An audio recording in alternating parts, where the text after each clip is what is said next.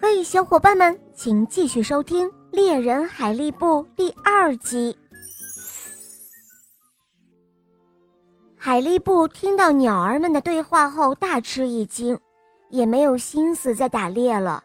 他赶紧回家，对乡亲们说：“大家赶快收拾东西，离开这里，搬到别处去吧。这个地方不能住了。”大家听了之后。都感到很奇怪，忙问海力布是为什么。可是海力布不能说，只能不住地劝大家搬家。大家都觉得海力布是不是发疯了？海力布这时候急得掉下眼泪。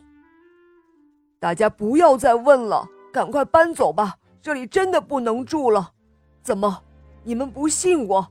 难道？要我死了才能够信我说的话吗？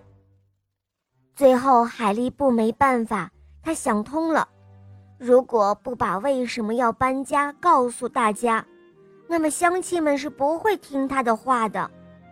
再这样拖下去，洪水就会夺走乡亲们的生命。海力布要救乡亲们，他只有牺牲自己，说出实话。于是海力布一狠心，就将如何得到宝石，如何利用宝石打猎，今天又是如何听到一群鸟儿议论洪水的情形，都原原本本告诉了乡亲们。他一边说着，一边慢慢的从脚开始，慢慢变成了石头。乡亲们看到海力布变成了石头。大家都后悔极了，他们含着眼泪，扶着老人，领着孩子，搬到了高处。只见天空乌云密布，狂风怒吼，大雨倾盆，山崩水涌，洪水滔滔。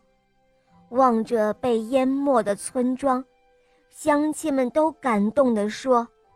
如果不是海力布为大家牺牲，我们已经被洪水淹死了。